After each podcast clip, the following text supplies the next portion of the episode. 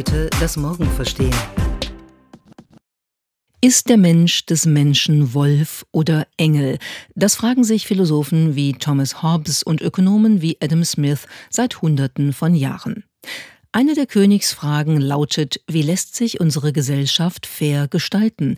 Und wie gelingt es uns, durch demokratische Entscheidung die jeweils beste Lösung für eine Gesellschaft und unser Gemeinwohl zu finden? Dazu wurde die Demokratie sozusagen erfunden und das Wählen ist ihr wichtigstes Instrument, um sicherzustellen, dass sich die unterschiedlichen Meinungen und Interessen unterschiedlicher Menschen darin wiederfinden. Die Ausübung des Wahlrechts ist auch eine der Grundrechte und Grundfreiheiten, die uns Menschen zu dem machen, was wir sein möchten. Selbstbestimmte Wesen, die nicht nur zum eigenen Vorteil entscheiden, sondern auch einen Beitrag im Interesse aller leisten können. In unserem ADA-Podcast heute geht es also um das Wahlrecht als einem der wichtigsten politischen Grundrechte, die historisch entstanden sind. Einige Menschen hatten dieses Recht sehr viel früher als andere, weil wir Menschen uns seit Jahrhunderten mit der Chancengleichheit durchaus schwer tun. Frauen beispielsweise haben das Wahlrecht in Deutschland erst 1918 erhalten, im Schweizer Kanton Appenzell-Innerrhoden sogar erst 1990. Was bedeutet die Berechtigung als Mensch in einer repräsentativen Demokratie, die eigene Stimme abzugeben, also eine gesellschaftlich relevante Entscheidung zu treffen, und wie verändert sich dieses Recht, wenn Maschinen unsere Präferenzen und politischen Meinungen bis ins kleinste Detail berechnen können, unser Verhalten vorhersagen können? Wäre eine künstliche Intelligenz womöglich die bessere Wählerin? Wir diskutieren heute über diverse Versuche in der Geschichte, politische Entscheidungen zu simulieren und über unsere Studie zur internationalen Akzeptanz einer Wahl-KI. Wir, das sind Lea und Miriam. Kommen wir erst einmal zu etwas kleineren Entscheidungen, die wir alle, auch in einer repräsentativen Demokratie, in unserem Alltag treffen. Viele davon sind nämlich mittlerweile automatisiert. Die laufen dann per Computer, häufig auch einfach auf dem Smartphone. Aber so oder so trifft Technologie jeden Tag eine ganze Reihe von Entscheidungen für uns. Beispiele wie der Kartendienst, wenn wir bei Google Maps schauen, was die beste Route ist, um dorthin zu kommen, wo ich hin möchte. Oder Streaming-Angebote, die mir also empfehlen, was ich am besten hören oder schauen sollte. Self-Tracking etc., wo ich mir beispielsweise vorschlagen lassen kann, wann ich am allerbesten ins Bett gehen sollte, weil mein Ring, der mit meinem Handy verbunden ist, messen kann, wie gut ich schlafe. Wir haben also die Grenzen der Entscheidungen, die wir an Technologie delegieren, stetig erweitert. Und oft sind wir uns vielleicht auch gar nicht mehr bewusst, bei wie vielen Mikroentscheidungen wir uns zumindest auf eine Empfehlung durch Technologie verlassen. Wie ist das bei dir, Miriam? Hast du im Alltag viele dieser kleinen Hilfestellungen? Nutzt du viele hm, technologisierte Entscheidungshilfen? Total. Ich habe gerade, als ich dir zugehört habe, darüber nachgedacht, was mir dann sofort in den Sinn gekommen ist, ist, ich habe einen, ich habe zum Beispiel einen Wassertracker äh, als App und ähm, versuche damit ein bisschen mich selber zu motivieren, regelmäßig ein Glas Wasser zu trinken, weil ich das total vergesse sonst. Und ähm, dieser Tracker äh, gibt mir halt sozusagen einen Anschubs, das zu tun und dann trinke ich ein Glas Wasser. Und zwar unabhängig davon, ob ich Durst habe. Ich habe meistens nie Durst, deshalb ist es auch egal, ob der Tracker da ist oder nicht, aber es ist schon eigentlich lustig, dass ich dann, weiß ich nicht, achtmal am Tag ein Glas Wasser trinke, damit ich zwei Liter Wasser trinke, weil die App mir das sagt und das quasi für mich entscheidet. Und das zweite Beispiel, das mir sofort eingefallen ist, ist tatsächlich Google Maps. Wenn, ähm, also selbst wenn ich wirklich weiß, wie Wege sind, fahre ich den, den Google Maps mir vorschlägt. Weil ich denke, die haben da jetzt irgendwie Stau eingerechnet, das ist dann vielleicht sinnvoller.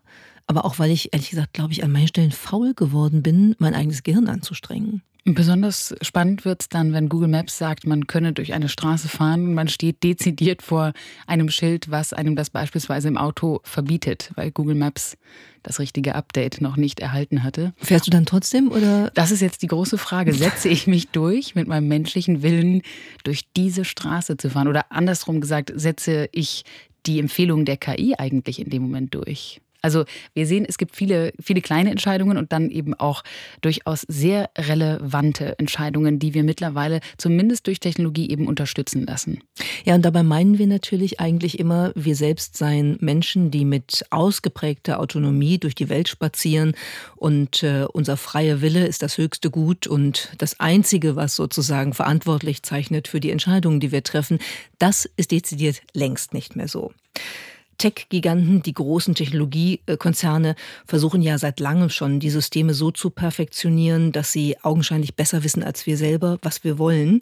Und wenn man mal beispielsweise an das ganze Feld der Predictive Analytics denkt, was ja insbesondere im, im Industriesektor von großer Bedeutung ist, dann ist das ja schon wirklich bemerkenswert, wie man mit einer umfassenden Datenanalytik und auf Basis von künstlicher Intelligenz, von KI-Systemen inzwischen wirklich ganze Entwicklungen vorhersagen kann. Man kann vorhersagen, wann eine Maschine kaputt geht, wann sie gewartet werden muss, wann Kunden irgendwas bestellen ähm, werden wollen und all diese Dinge, die, die ja auch unser gesamtes Wirtschaftssystem wirklich sehr verändert haben. Also ein Beispiel, was mir da in den Sinn kommt, ähm, ist die KI des Anbieters Blue Yonder, die ähm, auch von der Otto Group, auch von vielen anderen ähm, eingesetzt worden ist oder eingesetzt wird.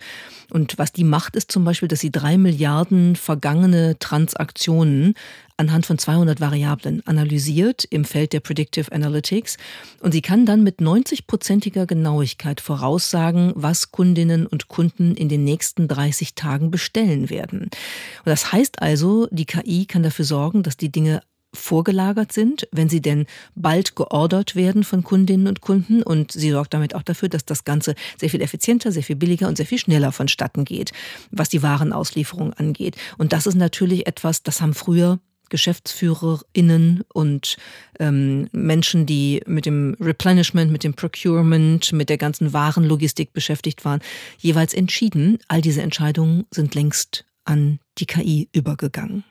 Wir sehen also im wirtschaftlichen Bereich gibt es auf Mikro- und auch durchaus Makroebene, wenn wir von 200.000 Warenteilen pro Monat sprechen, eben Entscheidungen, die mittlerweile da optimiert werden oder es zumindest versucht wird, die zu optimieren. Schauen wir jetzt mal auf das Politische, weil wir wollen uns heute fragen, wenn das so gut für Waren funktioniert und im größeren Sinne wirtschaftlich funktioniert, könnte das eigentlich auch für unsere Wählerstimme gelingen? Und wie weit sollte man sowas überhaupt treiben? Könnten wir nicht beispielsweise die politischen Vorlieben einer ganzen Gesellschaft auf Basis der Analyse aller vorhandenen Daten so berechnen, dass ein KI-System immer am besten bestimmen kann, welche politische Entscheidung tatsächlich die Präferenzen, die Meinungen der Mehrheit repräsentiert? Und wäre dann wollen wir heute fragen, ein solches KI-System, wenn es denn tatsächlich funktionierte, nicht vielleicht sogar den realen demokratischen Systemen mit all ihren Unwägbarkeiten eigentlich überlegen? Das sind sehr spannende Fragen ähm, und äh, wir haben uns damit ja auch wissenschaftlich schon ein bisschen länger äh, beschäftigt. Ähm, manchmal erlebt man, dass auf diese Fragen Menschen sehr ähm, anti- oder aggressiv reagieren. Ich erinnere mich an einen Café äh, mit einer Kollegin in Zürich, der ich davon erzählt habe und die mich angeguckt hat und dann gesagt hat, ich frage mich gerade, ob ich mich in dir getäuscht habe. Die war wirklich geschockt von der Idee, dass man ein KI-System sozusagen demokratische Wahlen durchführen lassen könnte. Aber der Gedanke ist extrem spannend und er ist auch nicht ganz neu, muss man ehrlich dazu sagen. Nur wie immer bei solchen Zukunftsszenarien ist es ja meistens die Literatur, die sich erst damit auseinandersetzt. Und das war auch in diesem Fall so. Es gibt eine Kurzgeschichte des US-amerikanischen Autors Isaac Asimov, der ähm, 1955 schon das Szenario einer automatisierten Stimmabgabe beschrieben hat. Und diese Kurzgeschichte heißt Franchise. Und darin ist eine Zukunft der Vereinigten Staaten beschrieben, die inzwischen zu einer elektronischen Demokratie übergegangen sind. Und in diesem System gibt es den Computer Multivac. Der wählt eine einzelne Person von allen Bürgerinnen und Bürgern der USA äh, dieser Zukunftsvision aus. Und diese Person muss dann eine ganze Reihe von Fragen beantworten. Das sind zum Teil sehr lustige Fragen übrigens in der Geschichte.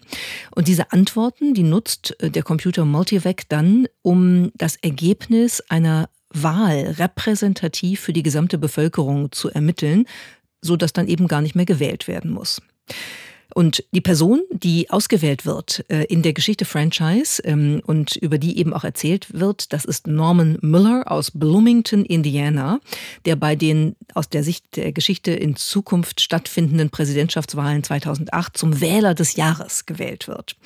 Und obwohl er nach dem Gesetz verpflichtet ist, diese Ehre anzunehmen, kann man auch sagen, diese zweifelhafte Ehre anzunehmen, für die ganze Bevölkerung zu entscheiden, ist er sich doch nicht ganz sicher, ob er die Verantwortung für die gesamte Wählerschaft eigentlich wirklich übernehmen will. Denn er fürchtet, dass das Ergebnis irgendwie ungünstig ausfallen könnte, dass ihm die Schuld für irgendwas gegeben werden könnte. Und man nimmt so teil an der, an der psychologischen Entwicklung dieses Norman Miller, der sich jetzt damit auseinandersetzt, dass auf ihm die Zukunft der Demokratie Amerikas äh, lastet. Und dann beantwortet er eben alle Fragen. Äh, das ist dann sozusagen die Stimmabgabe. Und danach ist er dann wahnsinnig stolz darauf, dass die Bürger und Bürgerinnen der Vereinigten Staaten durch ihn, ich zitiere, wieder einmal ihr freies, ungehindertes Wahlrecht ausgeübt haben. Zitat Ende. Und das ist natürlich eine schöne Widersprüchlichkeit. Denn niemand hat ein freies, ungehindertes Wahlrecht ausgeübt, weil es war ja nur Norman Müller, der da gewählt hat. Also das ist sozusagen die Geschichte, die ähm, Asimov hier erzählt und in der er eigentlich das ganze Szenario einer KI-basierten Demokratie schon vorwegnimmt. Hören wir mal rein, wie äh, der Autor das beschreibt. Multivac weighs all sorts of known factors, billions of them. One factor isn't known, though, and won't be known for a long time. That's the reaction pattern of the human mind. All Americans are subjected to the molding pressure of what other Americans do and say, to the things that are done to him and the things he does to others. Any American can be brought to Multivac to have the bent of his mind surveyed. From that, the bent of all other minds in the country can be estimated. Some Americans are better for the purpose than others at some given time. Depending upon the happenings of that year, Multivac picked you as most representative this year, not the smartest, or the strongest, or the luckiest, but just the most representative. Now we don't question Multivac. Do we? Couldn't it make a mistake? asked Norman. Für diejenigen Zuhörerinnen und Zuhörer, die das jetzt etwas seltsam vorgelesen fanden, das liegt daran, dass wir das von einer KI haben vorlesen lassen, diesen Ausschnitt aus dem aus der Kurzgeschichte Franchise von Isaac Asimov, der also beschreibt, welche Faktoren dieser Computer, der Multivac eigentlich alle mit einbezieht. Das ist also noch nicht die Vision einer echten KI-Wahl, denn hier haben wir ja im Prinzip eigentlich nur einen Durchschnittsbürger, den Norman Muller, der also stellvertretend für all diese Amerikanerinnen und Amerikaner seine Meinungen abgeben soll. Es bedarf also noch eines repräsentativen Menschen, der alle möglichen Fragen beantwortet und damit dann dem Computer Multivac die tatsächliche Richtung für die Wahlentscheidung weist. Aber es geht tatsächlich hier schon darum, dass wir irgendwann womöglich nicht mehr selbst unsere Stimme abgeben, sondern unsere Präferenzen allein anhand unserer Daten ermittelt und automatisiert in politische Entscheidungen verwandelt werden. Genau diesen konkreten Versuch gab es in der Geschichte der USA auch schon einmal. Wie die Harvard-Historikerin Jill Lepore in ihrem wirklich brillanten Buch If Then zeigt, haben Verhaltensforscher bereits in den 1960er Jahren versucht, eine Maschine zu entwickeln, die die öffentliche Meinung und die Einstellungen von Bevölkerungsgruppen vorhersagt. Jahrzehnte vor Facebook und Google und Cambridge Analytica hatten die Gründer der US-Firma Simulmatics die Idee, dass sie nur genügend Daten über genügend Menschen sammeln und genügend Code schreiben müssten, damit eines Tages alles vorhergesagt werden könnte. Natürlich, um dann auch die Menschen zu beeinflussen. Das ist ein großer Teil der Geschichte der Simulmatics Corporation in dem Buch von Jill Lepore. Und damals ging es darum, ein Computermodell zu entwickeln, das die Verhaltensprozesse aller Menschen in einer bestimmten Bevölkerungsgruppe oder ehrlich gesagt des gesamten Volkes simulieren könnte. Die Wissenschaftler nannten ihren Computer und den Berechnungsansatz die People Machine, also die Volksmaschine.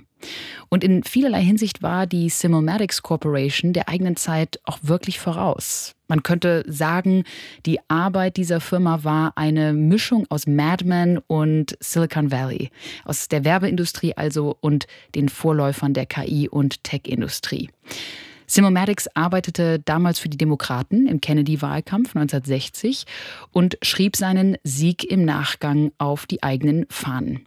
Aber die Bestrebungen reichten weiter. Simomatics arbeitete im Vietnamkrieg für das US-Verteidigungsministerium und sollte die Entwicklung des Krieges simulieren, um dann die Kriegsrealität beeinflussen zu können. Meinungsumfragen und Wahlprognosen dieser Art sind zwar heute gang und gäbe, aber solche Ideen gingen erst recht in den 60er Jahren schon wirklich weit. In der Tat, die gingen sehr weit und wurden dann auch heftig kritisiert, diskutiert. Ähm, die Simulmatics Corporation ist dann irgendwann in die Insolvenz gegangen, nachdem sowohl die Politik als auch die Wirtschaft ihr äh, sozusagen die Zuneigung entzogen hatte. Und wir können jetzt sehen, angefangen bei einer Kurzgeschichte aus der Literatur, äh, aus der Science-Fiction-Literatur, über einen ersten wirklich groß angelegten Versuch der Simulmatics Corporation mit der People Machine Medizin, wie sich das so entwickelt hat. Damals war die Computertechnologie ähm, aber auch einfach noch nicht so weit. Ne? Und auch KI-Entwicklung war nicht so weit. Und heute könnte man jetzt sagen, gehen wir noch einen Schritt weiter. Das ist nicht das große System bislang, aber es sind ganz, ganz viele kleine Systeme, in denen KI eben eingesetzt wird von zahlreichen Regierungen, von staatlichen Verwaltungen, äh, um algorithmische Entscheidungsfindung voranzutreiben und auch bürokratische Entlastung und so weiter damit zu äh, ermöglichen. Verschiedene europäische Regierungen setzen solche algorithmischen Entscheidungsfindungsprozesse ein, manchmal auch künstliche Intelligenz ein, um beispielsweise die Polizeiarbeit zu erleichtern oder auch um den Zugang zu Sozialversicherungssystemen zu kontrollieren. Und wenn man es jetzt im großen Zusammenhang anschaut, dann gucken wir natürlich nach China, wo die Zentralregierung ein ganz groß angelegtes Projekt über verschiedene kleinere Projekte durchführt, bei denen Big Data und KI-Technologien, vor allem Gesichtserkennungstechnologie, kombiniert werden, um insgesamt das Verhalten der Bürgerinnen und Bürger zu überwachen.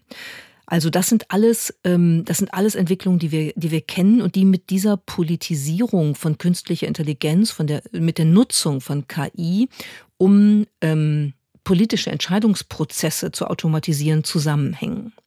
Aber es geht ja noch ein bisschen weiter. Ne? Wenn, wir, wenn wir darüber reden, dass KI irgendwann unser Wahlrecht übernehmen könnte und für uns auf Basis unserer datenbasierten Präferenzen entscheiden könnte, dann ist das ja eigentlich etwas, was wirklich so im Kern der demokratischen Perspektive liegt.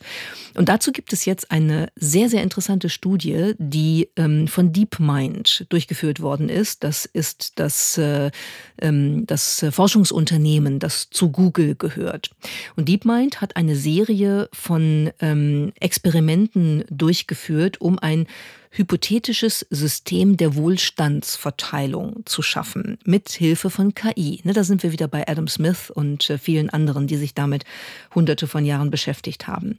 Das Interessante ist, dass diese KI Democratic AI, demokratische KI genannt wird und die Autorinnen und Autoren der Forschergruppe aber in ihrem Paper gleich ganz deutlich machen, es geht hier nicht darum, dass wir äh, KI nutzen wollen, um Politik zu ersetzen, weil sie genau wissen, wie die Diskussion dann natürlich läuft. Faktisch muss man aber sagen, was in dieser Studie passiert, ist schon sehr interessant. Das sind spielerische Experimente, wo es darum geht, dass die Teilnehmerinnen und Teilnehmer eine Geldsumme einbringen in einen Topf öffentlicher Gelder, der dann für alle möglichst gerecht verteilt wird. Hört sich so an wie ein System, was wir kennen. In Deutschland heißt das Steuersystem. Genau. Es ist komplizierter als ähm, die gerade veröffentlichten Bilder der, des Universums von vor ähm, Millionen von Lichtjahren. Niemand versteht es und es wird nie auf einen Bierdeckel passen, den Friedrich Merz jetzt wahrscheinlich schon seit mehr als zehn Jahren in der Tasche mit sich rumträgt. Zurück zu diesem Experiment von äh, DeepMind. Was die gemacht haben, ist, dass die KI im äh, Spielen mit realen Menschen, aber auch mit sich selbst trainiert worden ist und dann schließlich ein Verteilsystem vorgeschlagen hat. Wie wird der Topf der öffentlichen Gelder, in den alle Mitspielerinnen und Mitspieler unterschiedlich viel eingezahlt haben, dann auf alle verteilt? Ja, also das ist eine typische Steuerfrage, die da äh, geklärt wird. Und auch eine politische Entscheidungsfrage, die sehr typisch ist. Eine Maßnahme, wo wir uns auf einen Kompromiss einigen müssen, auf, einen, auf eine Mechanik oder einen Prozess einigen müssen. Absolut. Verteilungsgerechtigkeit. Ne? Also etwas, mit dem wir alle permanent äh, zu kämpfen haben und es selten perfekte Systeme gibt, eigentlich nie. Diese KI aber hat ein System entwickelt, was von der Mehrheit aller Spielerinnen und Spieler, es waren 4000, absolut bevorzugt worden ist. Das heißt, die KI hat das besser gemacht als alle beteiligten Menschen. Und sie hat ein Kompromisssystem entwickelt, was erstens ähm, äh, sogenannte Freerider, also Leute, die einfach nur profitieren wollen, aber nie was einbringen, schon mal aussortiert hat. Die haben nämlich äh, gar nichts gekriegt, ähm, wenn sie Pech hatten. Und ähm, das System hat es auch geschafft, tatsächlich zwischen einem ganz egalitären Verteilansatz, alle kriegen das gleiche ausgezahlt, egal wie viel sie eingezahlt haben, und einem eher libertären Ansatz, ähm, jeder kriegt so viel raus, wie er reingetan hat, ähm, da einen Kompromiss zu finden. Ne? Weil das ist ja genau diese Frage, die wir immer in der sozialen Gerechtigkeit wieder haben. Und das ist natürlich ziemlich, ein ziemlicher Knaller, muss man sagen, ne? dass eine KI es schafft, im Grunde genommen das Kernverteilsystem neu zu erfinden, die Kernverteilfrage einer Demokratie so zu lösen, dass die Mehrheit der Menschen sagt, wir wollen das System und nicht unser eigenes. Und wir hätten das Muster dahinter vielleicht selbst gar nicht erkennen können als Menschen. Das ist also ein sehr beeindruckendes Beispiel dafür, dass KI womöglich uns zumindest in der ähm, Ideenfindung, um dann eine Entscheidung darüber treffen zu können, behilflich sein kann. Drehen wir das Ganze jetzt noch mal einen Schritt weiter und fragen uns, was denn passieren würde, wenn die Technik auch die politische Entscheidung des Volkes wirklich steuern würde, wenn sie also komplett repräsentieren würde, was die Menschen angeblich denn wählen möchten. Stellen wir uns also einmal ganz konkret das folgende Szenario vor. Auch an euch, liebe Zuhörerinnen und Zuhörer, bitte stellt euch Folgendes vor. Die Regierung eures Landes führt ein neues, von künstlicher Intelligenz gesteuertes Wahlsystem ein. Dieses neue System sammelt ständig verschiedene digitale Daten über euch, um eure tatsächlichen Meinungen, Ideen und politischen Präferenzen herauszufinden. Auf der Grundlage der Informationen, die über jeden einzelnen Bürger, jede einzelne Bürgerin verfügbar sind, entwickelt diese KI dann politische Vorschläge und die Vorschläge, die die Mehrheit der Menschen repräsentieren, würden automatisch zum Gesetz werden. Das bedeutet also, dass das KI-Wahlsystem ständig in eurem Namen abstimmt, anstatt dass ihr aktiv eure Stimme abgebt. So, einmal einmal sacken lassen, weil das wäre ja ein ziemlicher Paradigmenwechsel, wenn sowas äh, möglich wäre. Und er wirft eine ganze Reihe äh, an Fragen auf, auch an die Zuhörerinnen und Zuhörer unseres Podcasts heute. Würdet ihr denn ein solches System gutheißen? Würdet ihr diese grundlegende Entscheidung befürworten, euer Wahlrecht an eine künstliche Intelligenz abzugeben, wenn sie denn auf eurer Datenbasis wirklich weiß, was eure Präferenzen sind? Ist das eine Horrorvorstellung oder womöglich sogar ein echter Fortschritt für die Demokratie, die ja durchaus jetzt auch nicht immer überall super funktioniert? Uns hat das sehr interessiert und wir wollten verstehen, wie Menschen das eigentlich sehen und ob die Meinung zu einem solchen hypothetischen KI-Wahlsystem sich eigentlich kulturell und international unterscheidet. Und dann haben wir gedacht, da machen wir jetzt mal eine Studie zu und haben dann mit unserem Forschungsteam an der Universität St. Gallen eine Befragung in vier Ländern durchgeführt. In Singapur, in der Schweiz, in den USA und in Griechenland und wollen damit untersuchen, was Menschen bereit sind zu akzeptieren als KI-Wahlrecht oder als ein hypothetisches automatisches Wahlsystem. Wir haben da mehr als 6000 Menschen befragt als eine Online-Befragung und äh, haben versucht zu verstehen, wie sie sich jeweils entscheiden würden. Und ich will das einmal deutlich sagen, wir wollten jetzt nicht die tatsächliche Durchführbarkeit oder die Legitimität eines solchen Systems testen, sondern wir wollten verstehen, was denken Menschen darüber? Welche soziale Akzeptanz gibt es da eigentlich? Würden Menschen damit einverstanden sein, ihre Stimme quasi an eine KI abzugeben und damit einen Teil ihres demokratischen Rechtes auch natürlich aufzugeben. Und vielleicht noch zu den vier Ländern. Warum haben wir uns die ausgesucht? Singapur, die Schweiz, USA und Griechenland. Das sind natürlich sehr unterschiedliche Regierungssysteme, die man im weiteren Sinne unter Demokratien fasst, wobei zwischen Singapur und Griechenland, äh, zwischen der Schweiz und den USA natürlich himmelweite Unterschiede trotzdem sind. Ähm, und das fanden wir extrem spannend zu sehen, ob das nicht auch eine Auswirkung darauf hat, wie stark eine potenzielle Akzeptanz sein könnte. Und die Ergebnisse, muss man sagen, die sind wirklich ziemlich interessant. In den letzten vier Jahrzehnten hat keine moderne technologische Innovation unser Leben so grundlegend verändert wie das World Wide Web. Es hat die Art und Weise, wie wir leben, arbeiten und spielen verändert und dabei die Dimensionen von Realität und Virtualität zunehmend miteinander verschmolzen. Was können wir aus den verschiedenen Evolutionsstufen des Webs für die Entwicklung des Internets der Zukunft lernen? Welche Rolle spielen die Visionen und der Hype um das Metaverse und das Web 3? Und wie werden sie die Art und Weise verändern, wie wir unsere Identitäten ausdrücken, wertschöpfen und die wichtigsten Probleme unserer Gesellschaft lösen? Das sind die Fragen, die wir mit euch auf dem Ada Lovelace Festival 2022 diskutieren wollen. Freut euch unter anderem auf unsere Co-Founderin Verena Pauster, den Tech-D-Evangelisten Jürgen Tante Geuter und auf unseren Bundeskanzler Olaf Scholz. Tickets und Informationen gibt es auf www.ada-lovelace-festival.com.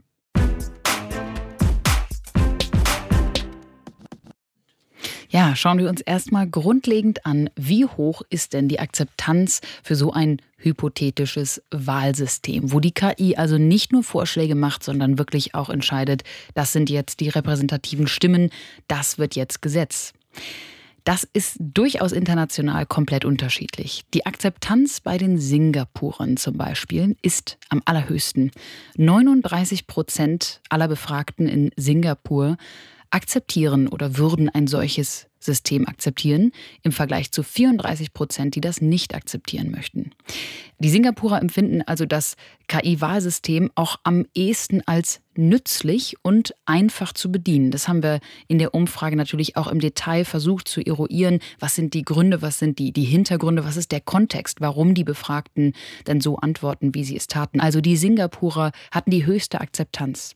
Die Schweizer wenig überraschend, immer auf der Achse der Neutralität, zu gleichen Teilen für und gegen das System. 37 Prozent Zustimmung, 37 Prozent Ablehnung. Man hätte es sich nicht äh, schöner vorstellen können, unfassbar.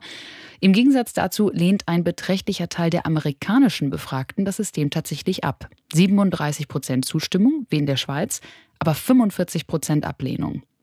Die griechischen Befragten nehmen in diesem Vergleich die zögerlichste Haltung ein und äußern die niedrigste Akzeptanz und die höchste Ablehnungsquote. Konkret 25 Prozent der Menschen nur sagen, ja, so ein System würden wir wollen. 50 Prozent, also die Hälfte aller Griechinnen und Griechen, die bei uns dabei waren, lehnen ein solches System ab. Also wir sehen wirklich starke Unterschiede anscheinend auch in Relation zur Kultur, zum politischen Kontext und zum nationalen Kontext. Und genau das ist es, was wir vergleichen wollten und wo wir verstehen wollten, was denn die Menschen dazu bewegt, ein solches technologisiertes, automatisiertes Wahlsystem womöglich zu akzeptieren. Ja, und vielleicht zwei Faktoren können wir noch nennen, ähm, die wir sozusagen als, als Kontrolle ähm, eingebaut haben. Das eine ist natürlich Vertrauen in, in Technologie, ähm, äh, auch die, die Nutzbarkeit, die Einfachheit äh, in der Art, wie man Technologie nutzen kann. Und das, das sieht man zum Beispiel in Singapur. Singapur ist ein hochtechnologisierter Stadtstaat, äh, wo Menschen einfach daran gewöhnt sind, mit Technologie umzugehen, auch im öffentlichen Kontext.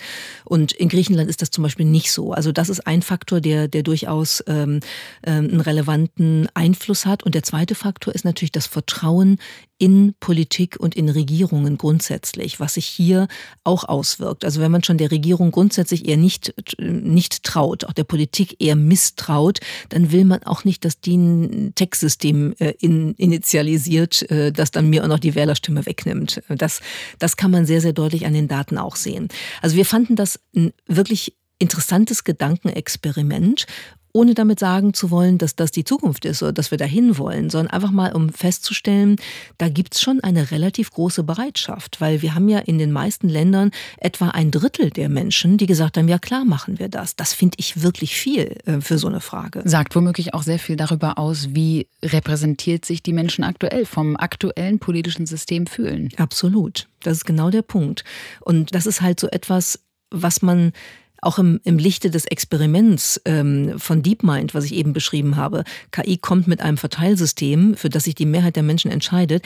Ich glaube, wir müssen uns mit dieser Frage schon beschäftigen, weil ich glaube im Leben nicht daran, dass KI in allen Gesellschafts-, Wirtschafts-, äh, sonstigen Bereichen zum Einsatz kommt und die Politik die Kernfunktion der Demokratie bleibt außen vor? Das glaube ich nicht. Deshalb wäre es, glaube ich, gut, jetzt anzufangen, sich darüber Gedanken zu machen und sich darauf vorzubereiten, wenn so etwas kommt, wie wir es dann implementieren möchten. Und da sind die Daten, glaube ich, die wir in unserer Studie ähm, ermittelt haben, schon ganz interessant. Trotzdem gibt es natürlich ein paar Punkte, die wir jetzt auch mal einmal kurz äh, diskutieren müssen. Ne?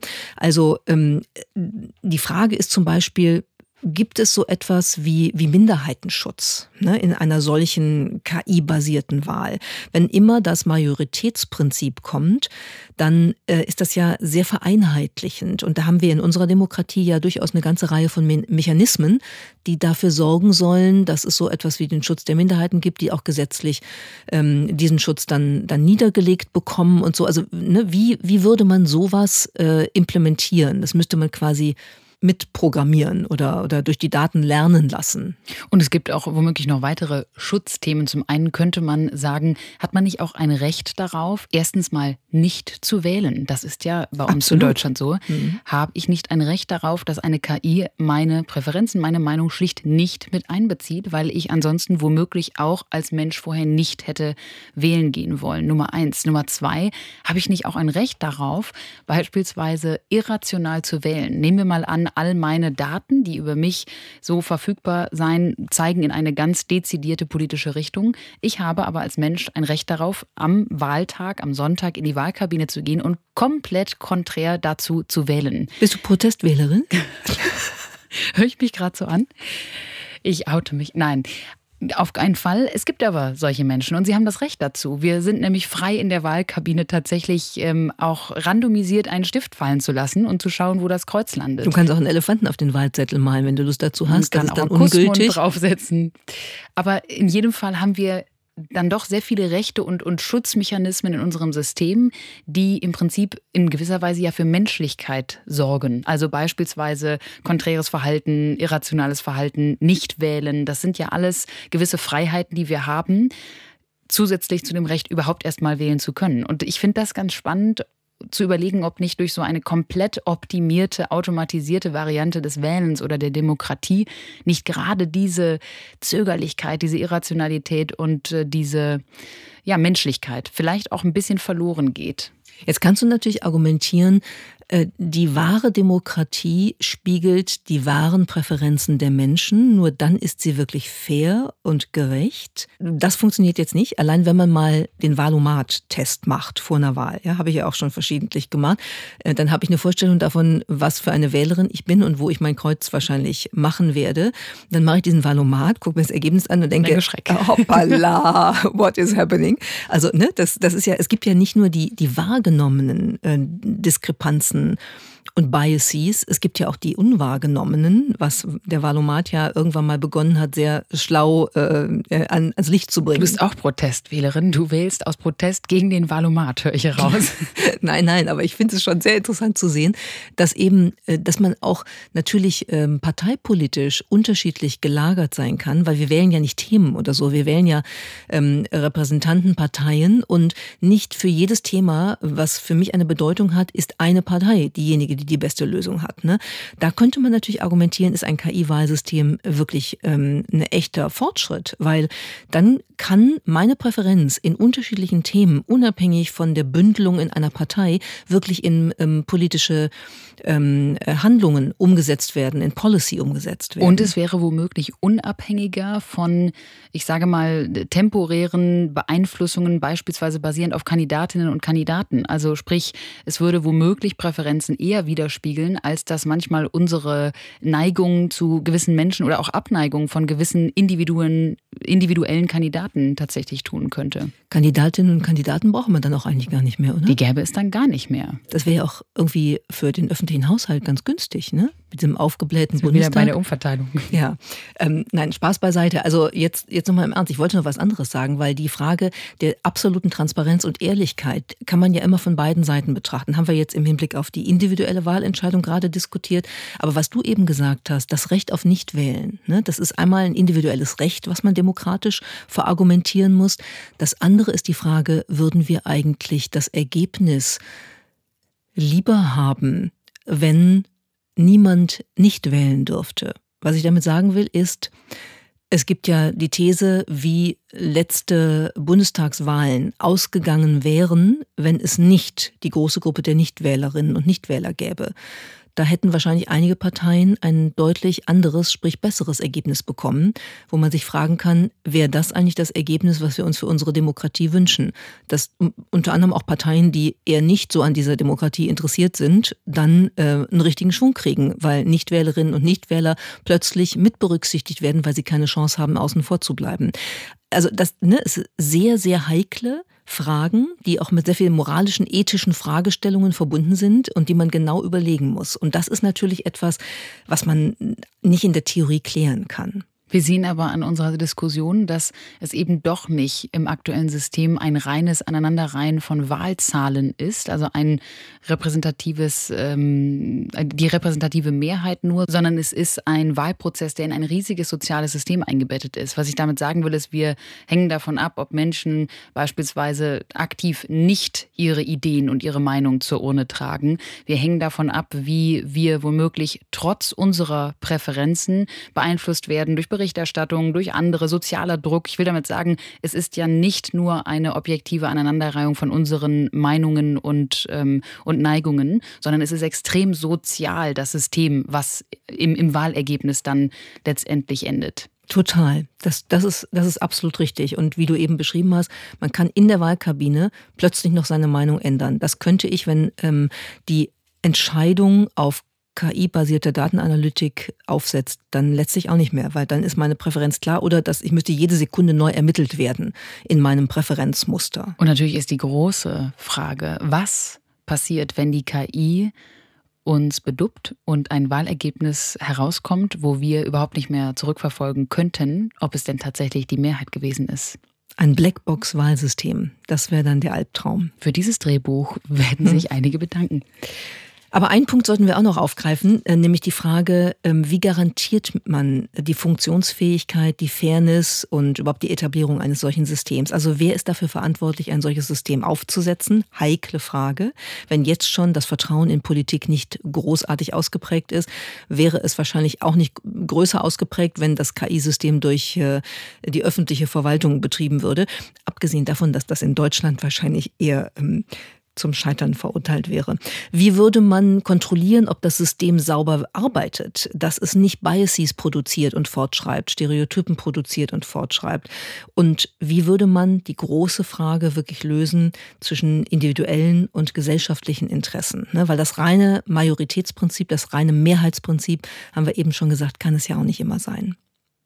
Und damit hat sich Jill Lepore auch in ihrem Buch zur Simulmatics Corporation und der People Machine beschäftigt mit dieser letzten Frage und sie bringt diesen Widerspruch wirklich gut auf den Punkt.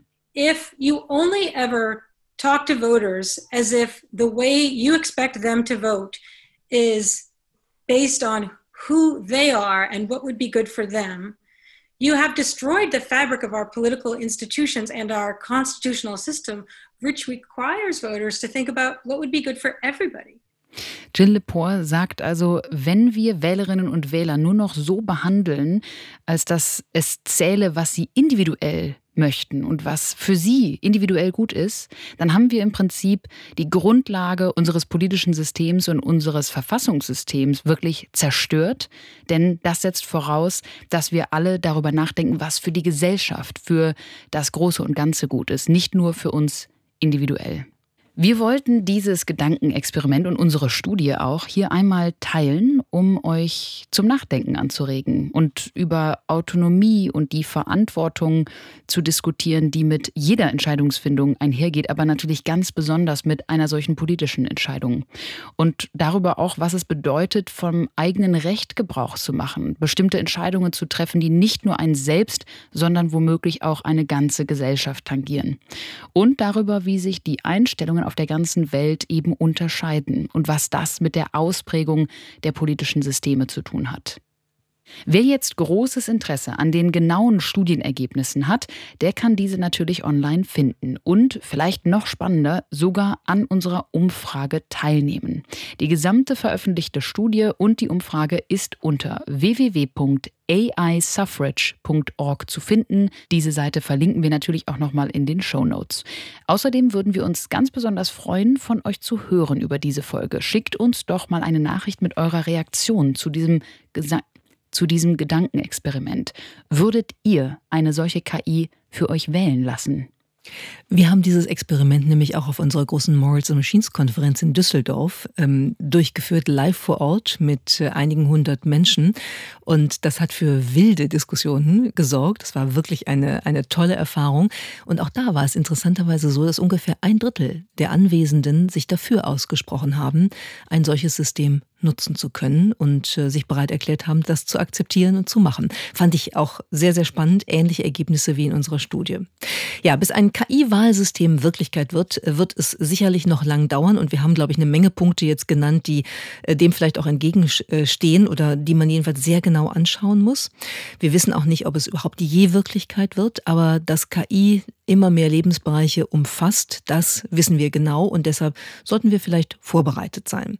Dass heute schon in manchen Ländern mehr als ein Drittel der Menschen finden, eine KI könne ihr Wahlrecht besser ausfüllen als die Menschen selbst, das ist schon irgendwie ganz erstaunlich. Und wer nun ganz selbstbewusst glaubt, dass wir Menschen ja reflektierte und vernünftige Wesen sind, die das schon verhindern werden, dass alles so kommt, der mag vielleicht noch einmal kurz innehalten und sich fragen, ob wir nicht auch in der Lage sind, in Widersprüchen zu leben, die eigentlich unauflösbar sind. Wie heißt es am Schluss von Isaac Asimovs Kurzgeschichte-Franchise? In this imperfect world, the sovereign citizens of the first and greatest electronic democracy had, through Norman Muller, exercised once again its free untrammeled franchise. In dieser unvollkommenen Welt hatten die souveränen Bürger der ersten und größten elektronischen Demokratie durch Norman Muller, durch ihn wieder einmal ihr freies, ungehindertes Wahlrecht ausgeübt. Das war der EDA-Podcast.